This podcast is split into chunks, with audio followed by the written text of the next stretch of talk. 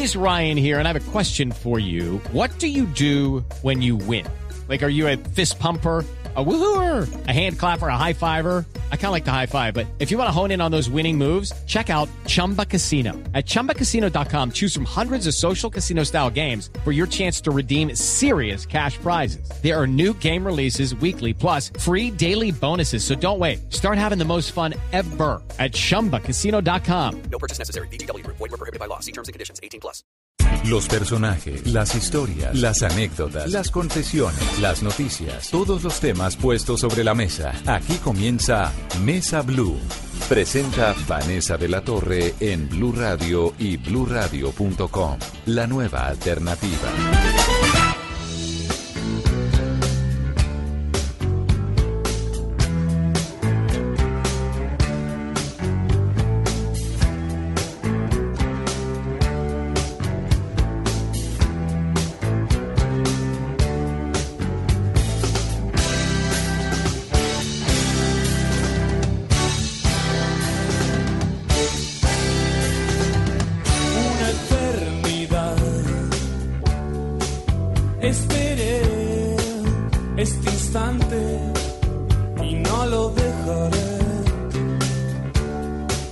Deslizar en recuerdos quietos. Y en balas rasantes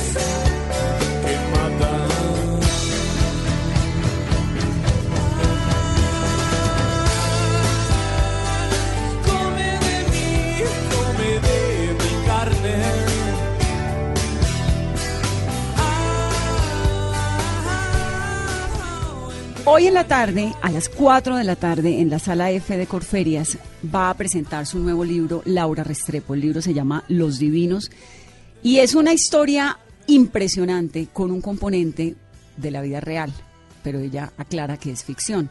La he invitado a este programa, en realidad la he invitado un montón, de veces y siempre he querido tenerla, pero por un asunto de horarios, de que ella pues ha vivido en un lado, luego en otro, no habíamos podido coincidir y la verdad que el libro es verdaderamente maravilloso. Este va para otro premio Alfaguara, Laura. Bienvenida. Ay, no se puede repetir, Vanessa. ¿A la Alfaguara no se puede repetir? No, no se puede repetir. Bueno, usted ya se lo ganó con la historia de...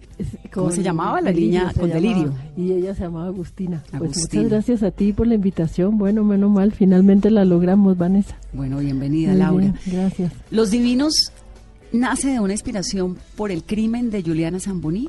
Sí, ese es el detonante, Vanessa. Como yo andaba en medio de otro proyecto, otro libro, de hecho ya lo tenía bastante avanzado cuando cuando sucede pues ese ese crimen que me estremeció a mí como estremeció a todo el país. Un país lamentablemente familiarizado con la criminalidad y sin embargo este tenía características que yo creo que hicieron sentir a la nación que se estaba yendo más allá de cierto límite, ¿no? Era, eh, hizo saltar la, la, la indignación general.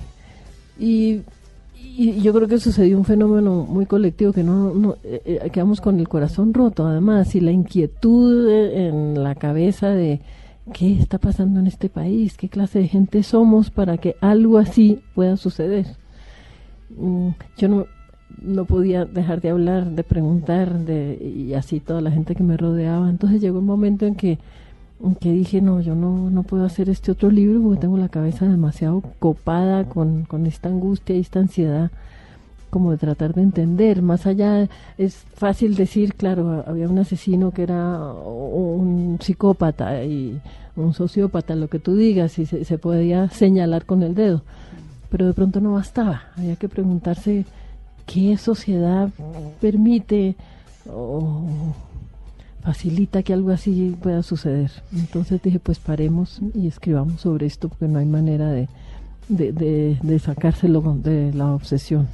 Laura, usted ha deambulado entre la política, entre la literatura, conoce perfectamente la historia del conflicto en Colombia, estuvo metida hasta la cabeza en el proceso de Belisario Betancourt.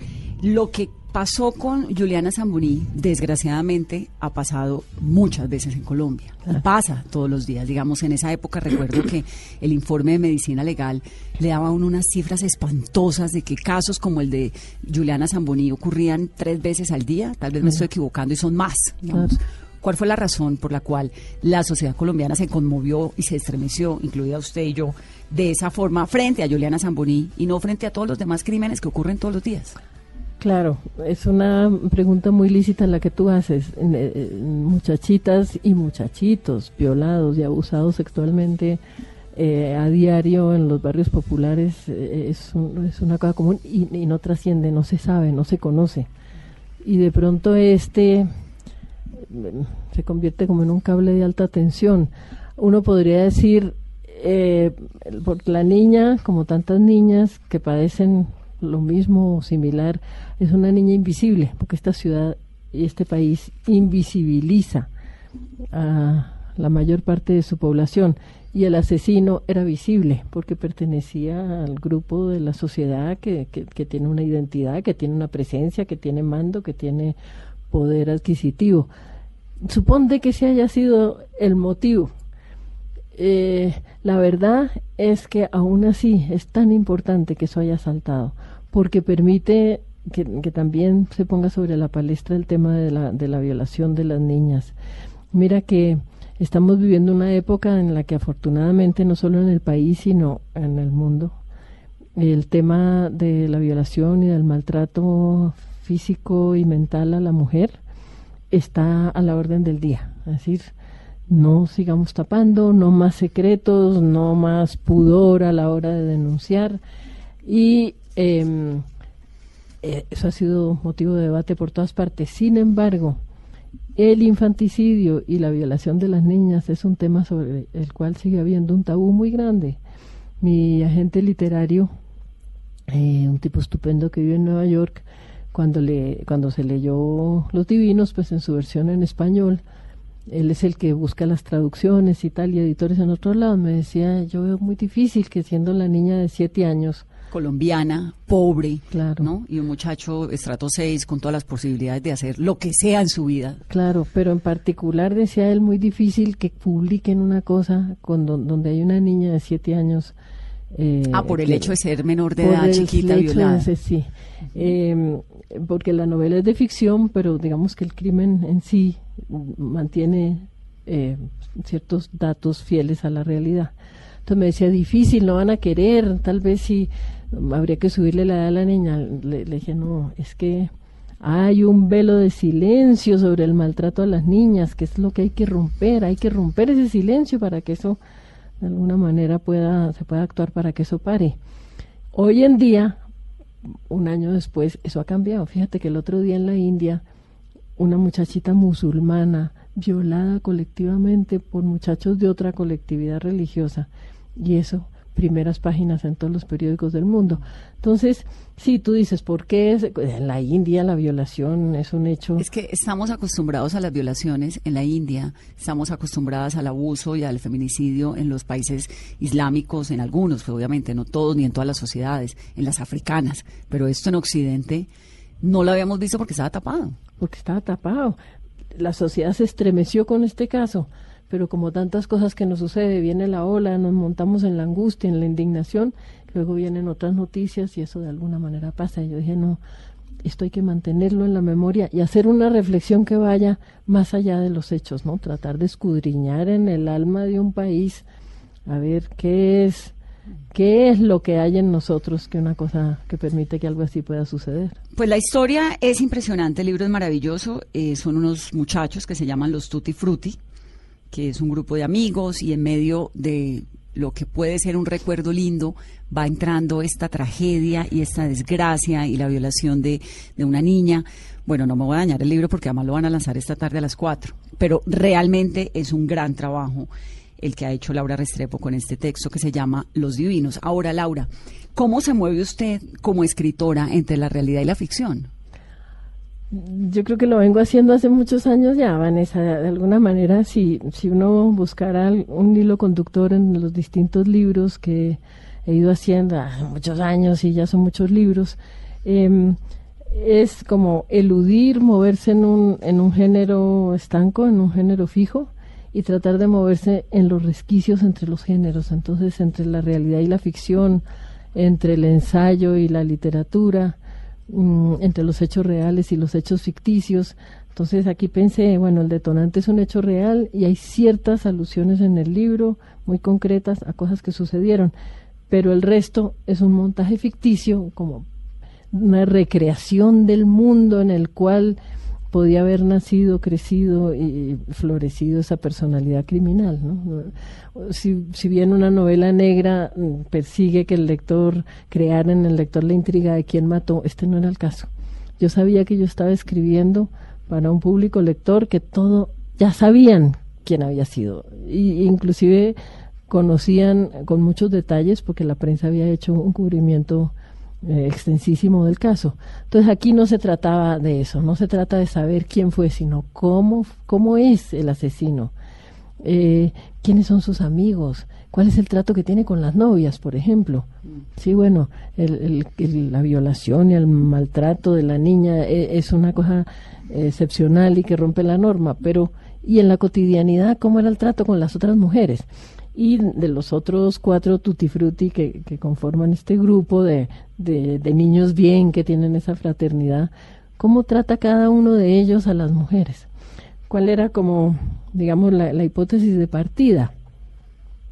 Hay una serie de, formas de maltrato a la mujer que son, pongamos entre comillas, toleradas por la que nos las aguantamos y nos parece que es que así es. Sí, bueno, así es, sí, mm. lástima, pero en fin, así es, como son la idealización, la cosificación, la utilización, el trato rudo, el desprecio, mm, el engaño sistemático. Ah, son, digamos que es maldad tolerable, tolerable o tolerada socialmente. Sí, falsamente, porque.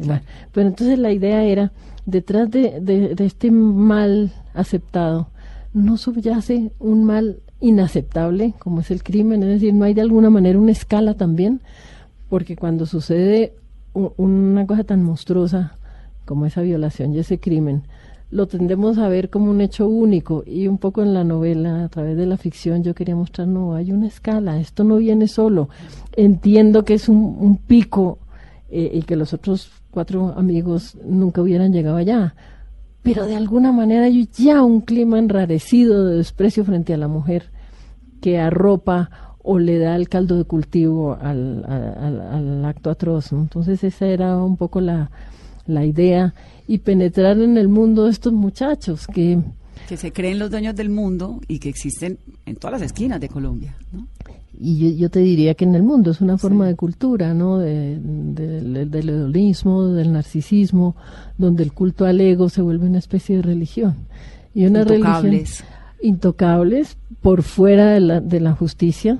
En, en la novela el, muñeco eh, comete su crimen sin tener ningún cuidado de si deja rastros, de si deja pistas, lleva a la niña a su propia casa. Un descuido absoluto porque sabe que está por encima de la ley. Y porque yo pensaba en la cabeza de este muchacho, él no está matando a nadie, él no está violando a nadie porque la niña para él simplemente no, existe, no es nada. Laura, ¿nunca dejó de ser periodista? No, no, no, ¿cómo, cómo se te ocurre? Yo creo que la combinación de las dos cosas es como muy necesaria. Yo siempre he creído que el escritor tiene que saber y mientras que el periodista tiene el derecho de preguntar. Y a mí preguntar siempre me ha llamado más la atención que saber. Si tú te fijas en todos mis libros hay un protagonista o hay un narrador que no sabe, no tiene ni idea de lo que está pasando. Ese tipo de personajes aquí en Los Divinos lo cumple el Hobbit, uno de los cinco tutifrutis, que de alguna manera no es igual a los otros, porque él pertenece a un estrato social un poco más bajito, él no tiene el penthouse, él no tiene el carrazo, él mm, se llama el Hobbit porque vive como encerrado entre su entre su apartamentico y dándole a los videojuegos y tal, medio nerdo y es lector. Eh, ese personaje ha vivido, ha convivido, ha crecido al lado del muñeco que es el asesino, pero no acaba de entender cuáles son los códigos del muñeco que son ligeramente distintos a los del... Bueno, Quiero que revisemos un poquito la historia de su vida que siempre me ha parecido tremenda. ¿Cómo así que usted nunca fue al colegio de verdad? Porque iba al colegio como a veces, A veces. ay, un poquito sí, un poquito no. Su diploma de colegio es que del Ministerio de, de Educación. Sí, del. Ministerio de Educación.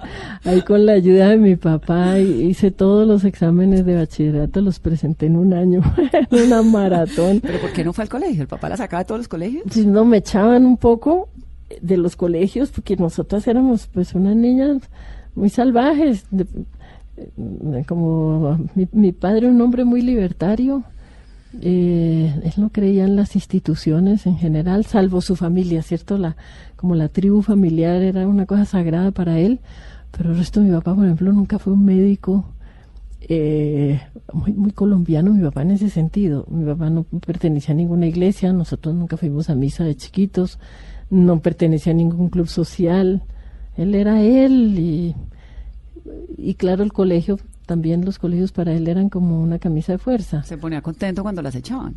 Sí, sí, se ponía contento cuando nos decía, ay, por fin salimos de ese problema, no estás aprendiendo nada. Y al mismo tiempo, pues mi padre y mi madre también, una gente muy culta ellos y muy lectores. Entonces, ¿quién le enseñó usted a leer y a escribir? Mi mamá, a los cuatro años, están los cuadernos, no es paja barata porque ahí están los cuadernos, que mi mamá se sentaba y con unas figuritas de plástico, no sé, el perro, la casa, la pelota, unas figuritas así de colores, inclusive un método como hasta para... Para, Para repetir, sí, para divulgarlo. Y cada vez que uno escribía bien, ella le daba a uno la figurita. Y después, pues uno colocaba las figuritas en cierto orden y según eso armaba un cuentico ahí de, de, de la relación de las figuritas. Entonces fue como toda una escuela ahí, yo creo que inclusive como una inducción a la literatura, ¿cierto? Claro. Al deseo de seguir escribiendo. Y entonces usted se presenta a los exámenes, se gradúa del colegio Sí, y pasa a la universidad porque Sí. le dan un diploma. ¿O cómo Sí, era? porque viajamos mucho también, entonces como había tanto cambio de país, había que salir de la- con mi hermana Carmen nos reímos, som- somos solo las dos. Y a veces llegamos a un país y le tocaba a ella ir al colegio y a mí no. Y a veces era al contrario, entonces me matriculaban a mí, pero a ella quedaba lejos el barrio, que entonces ella no iba. ¿Y por qué viajaban tanto? Y porque mi papá sí era un pate perro, la cosa más miedosa, eso era lo que a él le gustaba. Y había plata en la familia en ese tiempo, misma que ya desapareció hace mucho, porque mi mamá había heredado una... Mi padre, por el contrario, era tenía un negocio pequeño, él era, mi papá, mi papá hacía ropa de mujer, tenía su taller, él cortaba las telas, y sí fue toda la vida muy artesano. Pero pues los viajes se hacían así a, a lo grande durante años. Y entonces usted entra a la universidad. Yo me presenté entonces entrenada por mi papá, que además no había terminado colegio, él tampoco, pues había salido y empezado a trabajar en el, en el Banco de Inglaterra desde muy jovencito. Pero mi papá era un hombre muy, muy vivo y muy, muy culto, y entonces entrenada por él, yo presenté todos los exámenes del ministerio, me gradué y me presenté a los exámenes de admisión en la Universidad de los Andes y entré a estudiar filosofía y letras. Tenía una facultad maravillosa en ese momento, supongo que todavía tendrá, será muy bien, pero en ese momento como éramos tan pocos, eran unos mega profesores en unas clases que era de 5, 6, 7 alumnos. Y era muy jovencita cuando entró a la universidad. Sí, chiquita, entré de 16. Claro, Sí, claro porque se saltó el colegio. Porque me salté del Pero colegio. además se volvió profesora. Sí, hombre. Entonces, eh, ahí eh, ya a los 17 eh, entré a ser profesora de literatura de una institución muy especial que se llama el Colegio Colombia. Ahí recogían muchachos que venían de escuela pública, pero que eran particularmente brillantes y que estaban becados ahí en lo que se llamaba el Colegio Colombia, el Colcol. Yo tengo muchos amigos hoy en día que, que fueron alumnos míos. Imagínate que iba a saber yo. No, no, de es que además me la 17 imagino a la años. niñita de 17 años o 16 dándole clase, Uno- supongo que algunos mayores, otros menores, Sí, los pilísimos. Además pilísimos, y ellos venían de barrios donde la movida era fuerte y habían leído un montón. Y yo era una chiquita ahí de minifalda que llegaba en un Mercedes Benz y me la montaban, pero tremendo. Y yo lo que hacía era correr a mis clases, tomar nota y volar al colcol para repetir allá lo que me decían que me hacía Usted enseñaba lo que aprendía. Pues ahí mismo yo iba y transmitía y terminamos pues como utilizando un método bastante más sensato, que era que nos íbamos allá al jardín del, del Colcol y a, a comentar libros. Entonces yo leía a la par con ellos y bueno, he hecho como muy estupendas amistades que me duran hasta el día de hoy entre los que eran mis alumnos.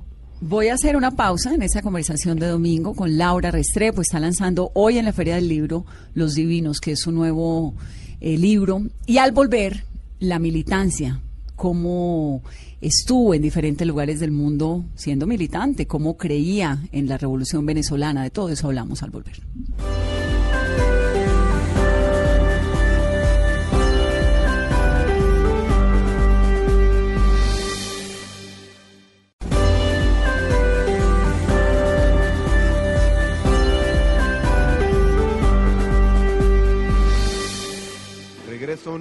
Silencio de su trabajo cansado. Su paso no lleva prisa, su sombra nunca lo alcanza. No espera el barrio de siempre con el farol en la esquina. Con la basura ya enfrente y el ruido de la cantina. Pablo Pueblo llega hasta el zaguán oscuro vuelve a ver las paredes con las viejas papeletas que prometían futuros en lides politiqueras y en su cara se dibuja la decepción de la espera. Pablo Pueblo, hijo del grito y la calle, de la miseria y del hambre, del callejón y la pena.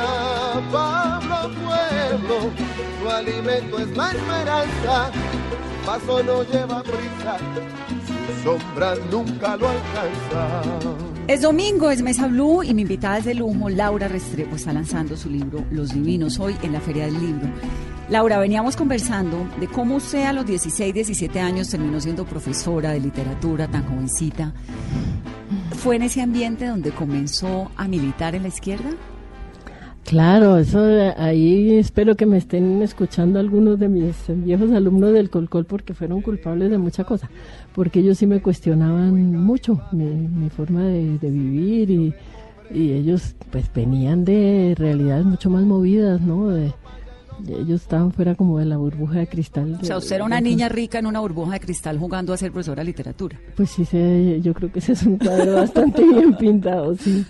Y ellos pues eh, me, me enseñaron mucha cosa, me cuestionaban mucha cosa, entonces por ahí empezó como una inquietud grande. Era para mí de todas maneras deslumbrante conocer como un país que yo no había visto. Que si bien en mi casa habíamos recorrido un mundo y el teatro, los conciertos, las ruinas, ahí como que me habían abierto un universo muy fascinante, pero aquí yo estaba como descubriendo a través de estos muchachos el universo de la Colombia real. Sí, y era una época de todas formas, pues mucho más como de ilusiones y de esperanzas, ¿no? No era este capitalismo salvaje de ahora. Esto fue más o menos qué año. Esto era, uy, yo soy una chucha para las fechas, pero a ver, esto debió ser en los años, ¿qué? Yo soy del 50, pues del 60 y el 70. Sí. Pero esto era una época de profundas convicciones políticas, ser joven significaba ser militante, eh, como romper esas barreras que estratificaban tu ciudad y de pronto penetrar en, en esos barrios que, que realmente era como territorio comanche eh, para una niña que vivía en el norte de la ciudad. Claro. Y a través de la universidad, pues te ibas vinculando con todo el movimiento, todo el debate enorme que había en la izquierda acá, los movimientos campesinos, internacionalmente era un momento de grandes expectativas, porque se creía que realmente El mundo en ser algún distinto. momento sí, que el capitalismo se ¿no? podía. Sí, yo luego, bueno, después entro como profesora en la Universidad Nacional, ya habiendo terminado mi carrera en los Andes, y eh, pues, ¿cómo no ibas a militar? Además, también había una cosa de libertad sexual que se ganaba ahí. Nosotros éramos, veníamos de una sociedad muy mojigata y unas niñitas ahí muy cuidaditas. Y de golpe, pues, en la izquierda también se abrió un campo como de pensar distinto en ese sentido. Entonces, era seductor eh, eh, en muchos terrenos. Yo, sin embargo, desde luego mi carrera en las letras y tan aficionada a leer y al mundo de la cultura, yo tenía pánico como de meterme en un grupo donde eso fuera como mal visto. Y entonces de pronto vi uno de los dirigentes, antes de que yo me enterara de cómo era el debate en la izquierda, cómo eran las diferencias, uno de los dirigentes trotskistas andaba con a la búsqueda del tiempo perdido de Proust debajo del brazo. Y yo dije, Combinación perfecta. estos son los míos. si, si se puede leer Proust, a mí me interesa.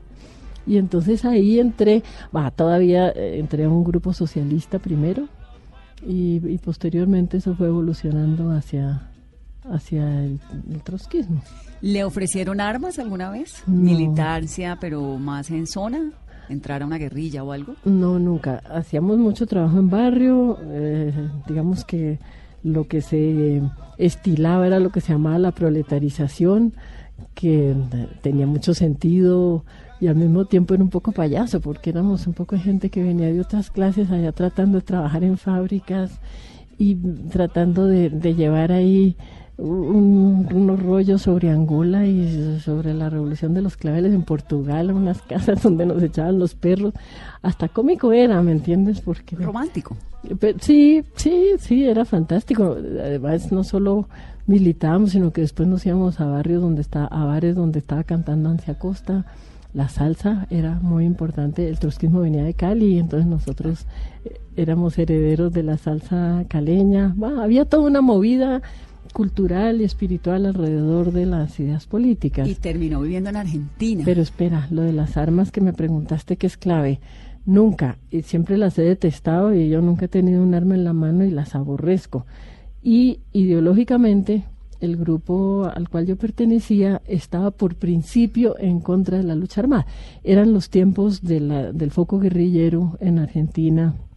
¿De en- montoneros? montoneros y, y también en y también en Chile y eh, nosotros pensábamos que eso lejos de ayudar a un proceso revolucionario lo que hacía era desatar la, la represión contra un movimiento sindical un movimiento popular de, de alzamiento digamos de masas entonces por principio siempre estuve en contra de las armas y luego visceralmente las aborrezco yo creo Sí. que los colombianos tenemos No, demasiado no, es que la combinación entre literatura y armas pues no, no, tiene... eso no va. No, eso no va. La la única eh, arma que valía era el- la, la de la palabra y la de las ideas y, y pensar pues uno en hacerle daño físico a alguien me parecía aterrador desde joven y me sigue pareciendo igualmente aterrador ahora. Usted terminó viviendo en Argentina en una época complicada que era la de la dictadura, del 73 al 86, si no me equivoco, Videla. Viola y Galtieri me tocaron Claro, los tres. La dictadura dura. Sí, la argentina. dictadura ¿Por qué terminó viviendo allá,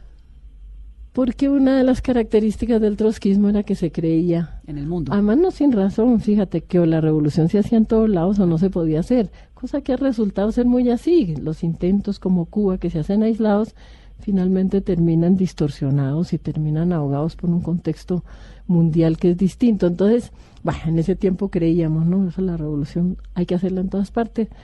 Y a los militantes nos mandaban a distintas partes. Hay unas historias que algún día hay que recoger en un libro entre los que éramos militantes de grupo, la mayoría de los cuales siguen siendo muy amigos míos porque fuimos a parar a sitios muy...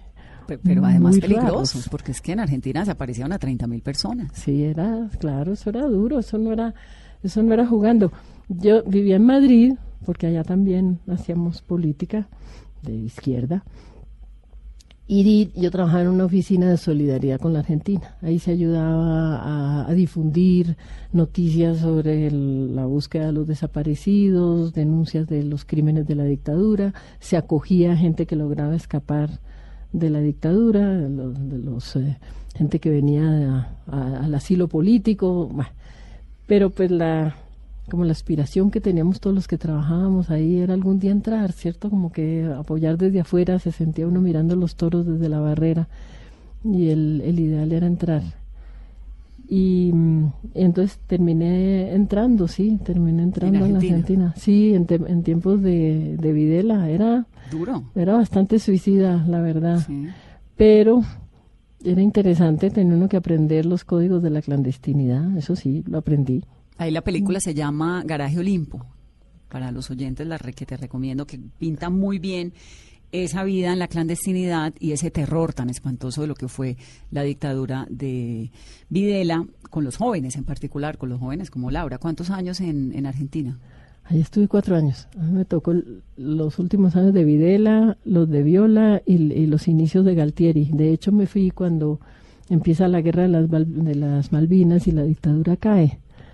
Eh, eh, sí, fue, fue, fue tremendo, estremecedor. Fíjate que a mí me pasó una cosa, es como tal el esfuerzo mental que tú tienes que hacer porque tú vives como otra persona, ¿no? Hay un desdoblamiento, pues nosotros no éramos escondidos en cuevas, tú vivías en medio de, de la gente, de un barrio, tenías un trabajo y, y eras una doble persona.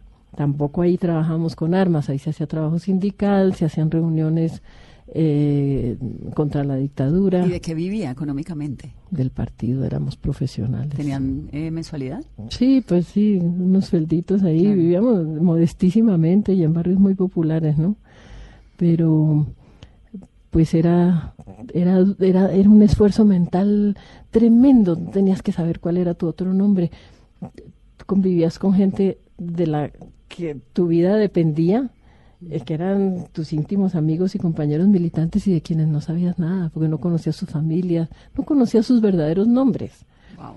Entonces era, yo recuerdo cuando yo regresé de la Argentina, después de haber hecho mi carrera y de haber sido profesora, yo trataba de acordarme de algo. Tú puedes creer, Vanessa, yo no me acordaba de nada, de nada. Era como si me hubieran Bloqueo. blanqueado la cabeza, pues había sido tal el esfuerzo emocional y mental de adaptarme a esas condiciones de la... ¿Y para lograr eso había un entrenamiento previo o lo tiraban a uno vaya a la Argentina a esconderse y a No, militar, no, no, no, o había entrenamiento una- como los rusos y como como los trotskistas, como Y- Lenin, digamos. Y como esto no era armado, es distinto, era más bien como un entrenamiento personal y social, pero tú entrabas a la estructura del partido, que en, allá en la Argentina era un partido fuerte, bien estructurado, un partido no armado, pero de todas maneras proscrito, porque todos los partidos estaban, estaban proscritos en, en, época de la dictadura. Entonces tú entrabas, lo primero que hacían era que te conectaban a, a un colectivo, que te iban enseñando la- las normas, por ejemplo, las reuniones eran en una cafetería o en ciertas cafeterías lejos de tu casa. Tú llegas, el que llegue cinco minutos tarde, si alguien llega cinco minutos tarde, se disuelve la reunión, nunca más de tres personas, eh, llegar siempre en punto. Si llevabas algún material, por ejemplo, un periódico o una chapola o algo de difusión escondido en una caja de raviolis, te voy a contar una anécdota. ¿Qué chapola? ¿Chapola? Ay, muchacha, ¿cómo se nota No. que eres de otra generación? Chapola es el término más setentero. Sí, ese sí no me tocó. Era pues, papelitos impresos, muchas veces Propaganda. el mimeógrafo donde se denunciaba crímenes de la dictadura, tal, bueno, eso se hacía a la izquierda por todo lado. Pero solo te, te pinto una anécdota para hacerte una idea de lo que era la clandestinidad. Entonces, me dicen a mí, bueno, tienes que ir a tal cita en una de esas cafeterías preciosas que tenía eh, Buenos Aires, bueno, algunas las sigue teniendo, las violetas, no sé qué, más. tienes que ir y tienes que entregarle a fulano de tal, tienes que entregarle eh, estos periódicos, eh, eso, eso tiene que ir en, en una caja de, de ravioli, ahí lo- los raviolis pues, son como, eh, como el asado, ¿no? Entonces viene la capa de ravioli, viene ahí los papelitos que eran muy finitos y bueno, la cita era el domingo. Entonces me llaman y me dicen, no, que no se pudo el domingo, que la cita queda para el lunes. Llego yo a mi cafetería con mi cajita de raviolis el lunes y me encuentro ahí con el contacto que me pone unos ojos de plata. Me dice, ¿pero qué haces, piba? Porque claro, los, los eh, porteños no comen raviolis los lunes. domingo es el día de los raviolis. Claro.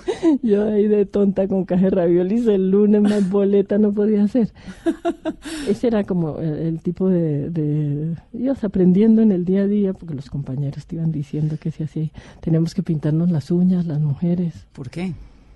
Para que eso no se nos pusiera morada del susto. No, porque íbamos vestidas muy burguesitas, eso nada de botas ni de, ni de jeans, por ejemplo, leer el, el periódico en el bus ni de funda, porque también la dictadura tenía muy calada el, el prototipo del izquierdista, ¿no? Sí. éramos de taconcitos. ¿Y qué decía su papá, su mamá, sus hermanos? ¿Cada cuánto se comunica? Su hermana, ¿cada cuánto se podía comunicar con la familia? Mi papá ya se había muerto.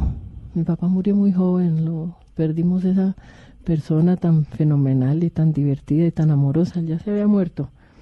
Y, y pues yo, yo creo que mi mamá y mi hermana habían medio colgadas de las lámparas, pero tampoco sabían mucho yo en qué andaba. Sí que yo estaba en un sitio ahí como tremendo, pero no sabían cómo era la vaca loca ahí. Bueno, y luego regresa a Colombia, entra con el con la revista Semana, ¿no? La amenazó Pablo Escobar una vez. sí. sí, sí, sí, una vez eh, por un, ese fue un artículo que salió en Semana. Fíjate que a través de, de Silvia Duzán y de Alonso Salazar, yo conocí las comunas de Medellín cuando eso eran territorio de, de Pablo Escobar. Eso no lo conocía nadie. Había los eh, mega asesinatos en asesinatos de, de gente pública ya eran como comunes, pero nadie sabía quién estaba matando. Los magnicidios. Exacto, los magnicidios. Y a través de Alonso Salazar era la única persona, digamos, del, del mundo de los medios que vivía allá en las comunas y que conocía cómo era. Entonces, a través de él, él me llevó a conocer a los sicarios, las madres de los sicarios, las novias, eh, a mí y a Silvia. Y mm, entonces yo publiqué en Semana un artículo que le dieron carátula que se llamó La cultura de la muerte, que, Que fue el, mucho el- el revuelo. primero que habló, ¿no? Sí, fue el primero que, que destapó lo que estaba sucediendo y el asunto que los, de que los sicarios, lo que se llama el sicario de la moto, que tampoco debes saber tú ese término. No, pero porque- claro, no, no, ese sí, como no. No, el que se monta moto a sueldo y va y mata a alguien. Bueno, pero ese- Crecimos en con- ese- sí, con bueno, ese- ya te tocó crecer con eso. me tocó sí. en Cali, terrible, la época, estaba muy chiquita, pero me tocó las bombas de Pablo Escobar, me tocó el sicariato, esconder la casa. A mí me sacaron de Cali a estudiar a Estados Unidos muy chiquita porque era una, se volvió un mundo muy violento. Es que era Sí, una no, Colombia muy, muy Uy, agresiva, Y suena rota. Muy aerizado, sí. Bueno, menos mal, tal vez la memoria borra un poquito porque yo sí vivíamos colgados de las lámparas. Eso era aterrador. Pero lo es que tal vez a uno hoy en día se le olvida porque mal que bien llevamos unos años en un proceso de paz que ahorita hablamos de eso, de cómo, cómo lo ves. Pero es que a uno se le olvida cómo era la Colombia de los 80, de los 90, los atentados, las bombas. Digamos, crecimos. Antes uno crece con el corazón organizado. ¿Será que sí lo tenemos organizado? Yo no, No sé, creamos que- Yo, yo creo que no, tú- no, tú no muy del, muy del todo. Yo creo que todos somos, como decía la hija de un amigo, papá, es que somos locos por dentro. Yo sí creo que somos locos por dentro. ¿Cómo no? ¿Cómo no vamos a ser locos por dentro? Hazme el favor si hemos tenido que vivir lo que hemos vivido. Pero en todo caso, entonces sale, sale ese artículo, pero ese artículo era, yo no estaba diciendo nombres ni delatando a nadie, mi interés no era policíaco, era eh, simplemente hacer un retrato humano de lo que se estaba viviendo ahí en esas comunas alrededor de cómo era la vida de, los, de estos muchachitos que se convertían en asesinos. El artículo ese tuvo, eh, se tradujo como a treinta y pico de idiomas y aquí fue pues un escándalo en el país.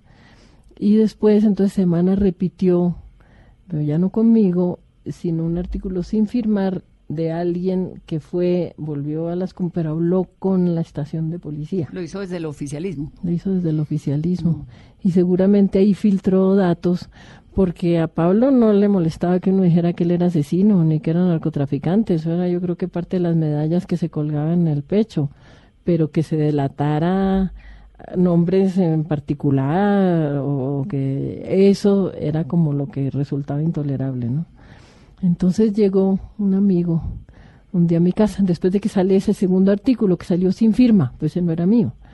Y entonces me dice que, que necesito hablar contigo urgente. Entonces me dice, mira, es que es que Pablo te va a mandar matar. Y yo, ah, hombre, ¿y cómo por qué? Entonces me dice, pues por, por lo, lo- lo que estás eh, publicando, él está muy molesto. Eso no es mío. Entonces ah, le- yo le dije, mire, si, si, si tú ves a, a- a Pablo, dile que si me va a matar, me mate por el primer artículo, el que firmé, porque no me mate por el segundo, porque no es mío. Entonces me dijo, bueno, voy a hablar con él a ver. Híjole, mano, qué susto ahí. Yo escondía en la casa de mi mamá, ahí debajo de la cama. Entonces volvió, ese amigo volvió a la semana, me dijo, sí, ya pude hablar con Pablo. Y le expliqué. Le dije, no, el artículo de ella es el primero, el segundo eh, es de ella. Yo le expliqué todo. Y Pablo le manda a decir que él entiende, pero que esa moto ya se fue y no tiene radioteléfono. No. ¿Qué hizo entonces? No, me fui al país. Estuve por fuera como dos meses. Dije, bueno, le tomará dos meses Mandarle la razón. mandarle la razón al tipo y que se devuelva. Qué Y olor. esa fue, esa fue como esa, la historia de esa amenaza. Laura, tuvimos esa ilusión de un proceso de paz que parecía exitoso y de pronto uno lee las noticias en la mañana y se levanta y es como un cascarón que eh, disidentes de las FARC aquí, eh, secuestrando gu- guacho, secuestrando gente en, en En Ecuador. Ecuador. ¿Qué sensación tiene frente al proceso de paz en Colombia, frente a la Colombia de hoy? Mira que de pronto lo, lo primero que yo te diría es que el proceso de paz de ahora empieza en los ochentas, Mm. que, que muchas veces se olvida, ¿cierto? En los ochentas con Belisario de Tancur y el M19 empieza un proceso de paz que en ese momento fue un remesón. Es el primero en América Latina. El primero en América Latina, y además hablar de paz ya te ameritaba que te mataran. La, la- la sola mención de la palabra era una ofensa, o el hecho de que dialogaran los insurgentes con el gobierno era una idea que le producía náuseas a mucha gente y mucha violencia. Bueno, ahí se empieza y ahí se destapa como esa primera eh, enorme impedimento que había para concebir la paz. Eso tiene idas y venidas tremendas, es un baño de sangre, lo que tú quieras, pero de alguna manera se siembra eh, esa semilla que luego va evolucionando hacia la Asamblea Constituyente. Yo siempre he visto vasos comunicantes muy estrechos entre lo que es ese primer proceso de paz con el movimiento estudiantil de la papaleta amarilla, toda la, época gloriosa para mí de la constituyente, la- el debate de todo el país, ¿cierto? De la derecha a la izquierda, los curas, mm, eh, los campesinos, los indígenas, de pronto ver todo el país sentado. Yo no me perdía, me sentaba en la gradería y no me perdí una reunión de la Asamblea Constituyente. Para mí eso era como... Sí, el un país ideal, vibrante buscando un cambio. Sí, hombre, y todo el mundo diciendo lo que opinaba y escuchándose, y no a los tiros, sino hablando. Eso para mí era como, decía, yo no puedo creer, yo no voy a perder ni un solo día de esto. Y se produce la constitución del 91, que para mí es, mira, en muchos sentidos, es una constitución más adelantada que la que tienen en los propios países democráticamente, supuestamente más consolidados. Es- con todo que es una colcha de retazos, es un lujo de constitución, es un tesoro que tenemos los colombianos y que hay que salvaguardar al precio que sea. Y después, desde luego, entonces, bueno, reveses y lo que tú quieras, y de alguna manera, en esta época, el presidente Santos y las FARC reviven el espíritu de la negociación y logran yo, ninguno de los dos es santo de mi devoción, ninguno de los dos. Y sin embargo, yo respeto enormemente un, intento que yo siento honesto de haber hecho la paz. Eso, yo no te digo que este ya no haya sido un proceso de paz con muchas inconsistencias, incumplimientos, fallas, pero era un proyecto monumental. Mira que por esto los libros hay que viajar mucho, entonces está uno como en muchos lados. Y es increíble, lo primero que te dicen la gente de, de- la India, que donde están a punto de matarse nuclearmente además con Pakistán, o, o- o- o en España, yo vivo en Cataluña. Cataluña Se está independizando. Nunca ha podido que el gobierno español se siente a negociar con los catalanes. No ha habido acuerdo posible, una cosa que se hubiera podido arreglar en una semana. Mira el conflicto tan tremendo que se ha vuelto. Lo primero que te dicen es, ah, colombiana, ah, ustedes sí han podido negociar. Mira, Sí, desde afuera es impresionante cómo se ve Colombia. Pero, Pero aquí total. adentro, ¿qué es lo que pasa? ¿Por qué es que los colombianos no hemos arropado ese esfuerzo de, yo digo, bueno, a las patadas, con una cantidad de retos, de necesidades, hay siete mil criminales menos y una guerrilla menos en el país. ¿Por qué es que no hemos podido como sociedad arropar esto? y, y do- y dormimos en paz. Dios mío, eso no- lo- los niños pueden ir al colegio sin que uno se quede con, como se dice, con el creo en la boca. Eh, yo creo que de todas maneras, fíjate, como para hablar en términos culturales, te lo, te lo voy a decir, no, no para hablar pues de tal grupo político, eh, para que no nos metamos en eso tan aburrido, pero en términos culturales, Vanessa, la base para que exista cualquier civilización es estar convencido de que la vida es más importante que la muerte. Que tú te afianzas en la vida, la defiendes, la defensa de la vida. Pero aquí hemos pasado por procesos de, de- mucha violencia y, y de unos procesos de venganza que sustituyen a la justicia y de contubernio con la muerte, que hace que la muerte se vuelva más importante. Entonces, me va mejor si yo pertenezco a un grupo de matones a que si yo hago las cosas bien.